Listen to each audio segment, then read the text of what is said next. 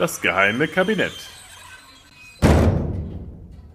Hallo und herzlich willkommen zur 32. Ausgabe des geheimen Kabinetts.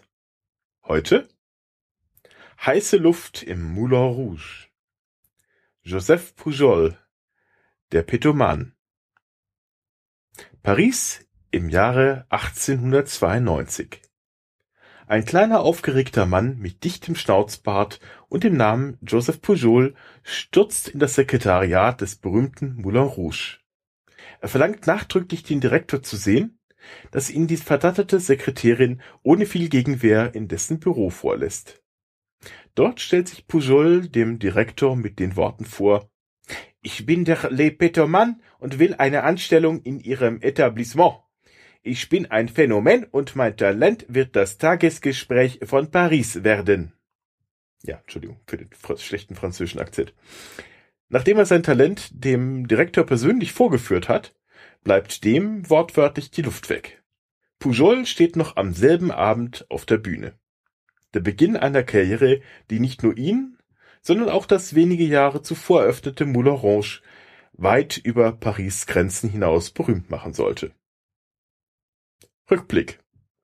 Etwa 25 bis 30 Jahre zuvor. Wir befinden uns nahe Marseille an der Mittelmeerküste. Im Meer schwimmt der kleine Josef mit seinen Freunden um die Wette, als ihm plötzlich ein eisiges Gefühl durch den Unterleib fährt. Sein Rektum ist mit eiskaltem Meerwasser vollgelaufen. Ein zweiter Schock durchfährt ihn, als er fluchtartig das Meer verlassen hatte und am Strand das Wasser seinen Darm auf dem gleichen Weg wieder verlassen hat. Seine Mutter bringt den leicht traumatisierten Jungen zum Arzt, der jedoch den Vorfall als absolut harmlos abtut. Josef vergisst das Ereignis und beginnt nach dem Abgang von der Schule mit 13 eine Bäckerlehre und leistet danach seinen Militärdienst ab. Mit den Kameraden versteht er sich prächtig. Und an einem der langweiligen Abende in der Kaserne erzählt Josef von seinem Kindheitserlebnis im Meer.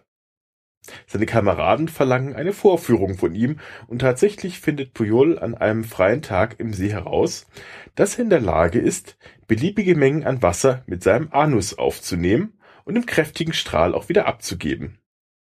Prompt wird Josef zum Star der Kaserne. Erst recht, nachdem er feststellt, dass er das Ganze statt mit Wasser auch mit Luft machen kann. Letzteres hat zudem den Vorteil, dass sich so ein wunderbares Spektrum an Geräuschen produzieren lässt. Ja, genau diese Art von Geräuschen. In seiner Zeit bei der Armee gibt sich Pujol auch erstmals den Künstlernamen, unter dem er später berühmt werden sollte, Le Petoman. Doch soweit ist es noch nicht. Josef kehrt nach seiner Militärzeit zunächst in seine Heimatstadt Marseille zurück und arbeitete in einer Bäckerei. 1883 mit 26 Jahren heiratete die Tochter des Metzgers, Elisabeth Henriette Olivier. Doch das einfache Bäckerhandwerk stellt Pujol nicht zufrieden. Abends tritt er in den Nachtclubs der Stadt mit Gesang, komödiantischen Einlagen und Posaunenspiel auf. Doch erst seine Freunde ermuntern ihn dazu, auch aus seinem besonderen Talent eine eigene Nummer zu machen.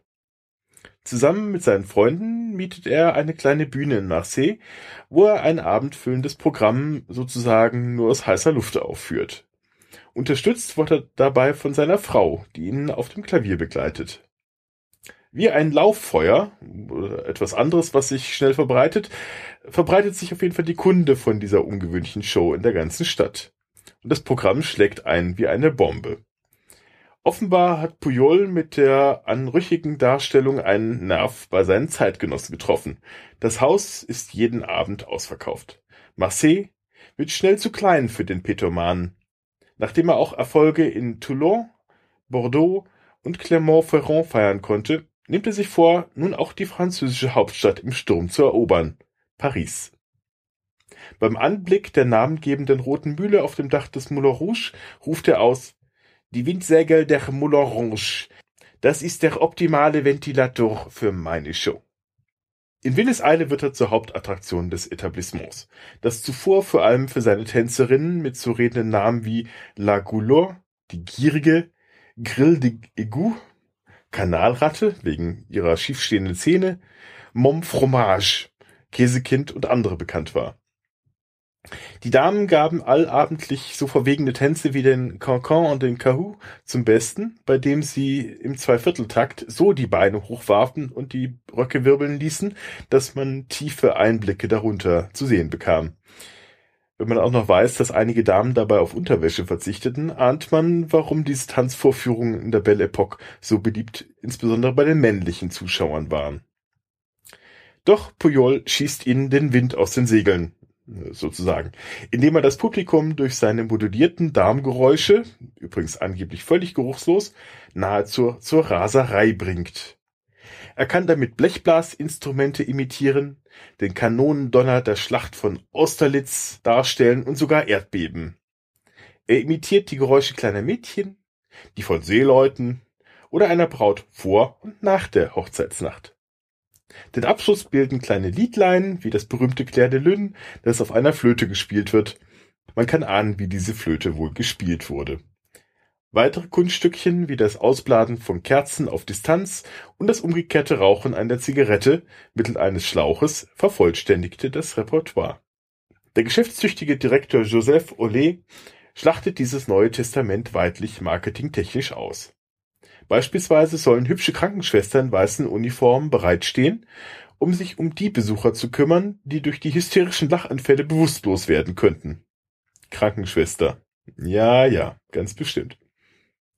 Bis zu 20.000 Francs pro Abend nimmt Ole so durch die Eintrittsgelder seiner Show auf der sogenannten Elefantenbühne, so genannt wegen einer Elefantenstatue, ein, und das ist weitaus mehr als bei allen anderen Künstlern und Sängern.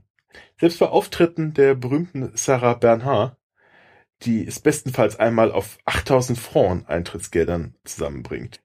Nachdem man Poliol einmal des Betruges bezichtigt hatte, führte er nun auch Aufführungen im Separé auf, vor reinen Männerrunden. Dabei trug er ein Badekostüm, in dem statt einer Sitzfläche ein viereckiges Loch prangte, so dass sich jeder von der Rechtmäßigkeit der Vorführung überzeugen konnte. Bei einer dieser Vorführungen im intimen Kreis ist auch ein distinguiert dreinblickender Herr dabei, der schließlich eine 20-Franc-Goldmünze dalässt. Es handelt sich um den König von Belgien, der inkognito natürlich der Vorstellung beigewohnt hat. Weniger begeistert scheint hingegen der berühmte Maler Henri de Toulouse-Lautrec gewesen zu sein, der zwar ebenfalls einige Auftritte des Petomanen gesehen haben muss, aber weiterhin lieber die Damen des Moulin porträtiert die waren vermutlich auch ansehnlicher. Zumindest erscheint Fouillol auf keinem von Lautrecs Werken. Trotz des Erfolges des Petomanen geht in den folgenden Jahren nicht alles reibungslos über die Bühne. Ersten Ärger gibt es, als Pujol 1892 einem befreundeten Bäcker helfen will und seinen Verkauf in der Bäckerei mit einem kleinen Gastauftritt ankurbelt. Dieser unautorisierte Auftritt bringt jedoch nicht nur die Kundschaft, sondern auch den Direktor des Moulin zum Rasen, Letzterem allerdings nicht im positiven Sinn. Er droht Pujol zu verklagen und nach kleineren weiteren Reibereien tut er genau dies. Pujol wird zu einer Strafe von 3000 Francs verurteilt, ihm stinkt's und er verlässt kurz darauf das Moulin Rouge, um seine Show in einem eigenen Varieté, dem Theater Pompadour, fortzusetzen. Ole hingegen gibt sich mit dem Weggang seines Stars nicht zufrieden und präsentiert nun seinerseits einen neuen Star.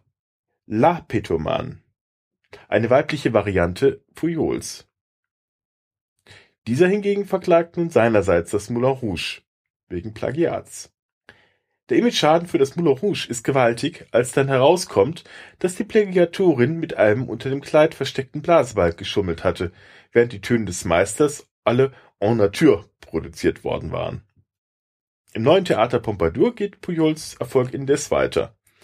In immer ausgefeilteren Nummern, umrahmt von magischen Kunststückchen und Varieté-Einlagen, amüsiert der Luftikus mit seinem Talent noch mehrere Jahre lang die Pariser. Doch irgendwann war es selbst für das leicht zu erheiternde französische Publikum die Luft raus. Zwar lief das Pompadour noch bis zum Beginn des Ersten Weltkriegs ganz ordentlich, aber als Pujols vier Söhne in den Krieg zogen, musste er das Theater schließen. Nach dem Krieg ein Sohn war in Kriegsgefangenschaft geraten, zwei weitere kamen als Invaliden zurück, hatte Pujol die Luft, äh, Entschuldigung, die Lust auf seine Künstlerkarriere vollends verloren. Er ging zurück nach Marseille, um dort weiterzumachen, wo er aufgehört hatte, als Bäcker nämlich. Mit seinen Kindern betrieb er mehrere Bäckereien und eröffnete 1922 in Toulon eine Fabrik für Windbeutel. Na gut, kleiner Scherz, für Biskuits.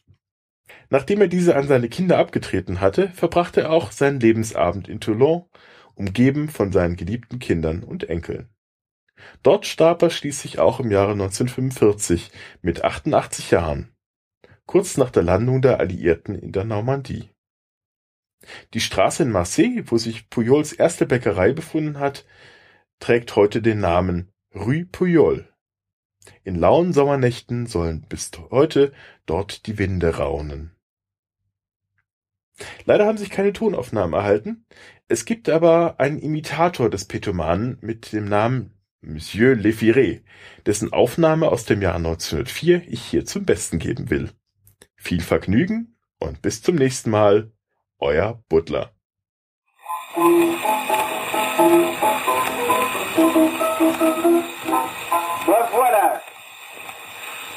Nous allons commencer par le fait de la femme à son retour d'âge.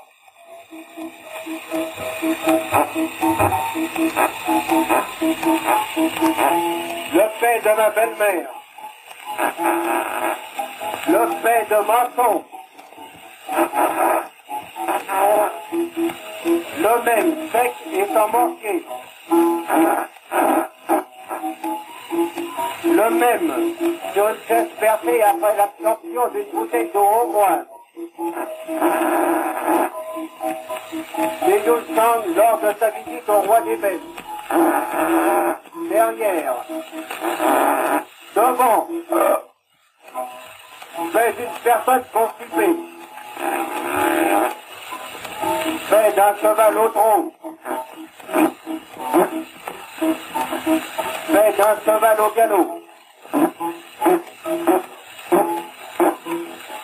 De l'éléphant en mat d'enfant. Fait de la girafe en train de se monter debout. Et voilà.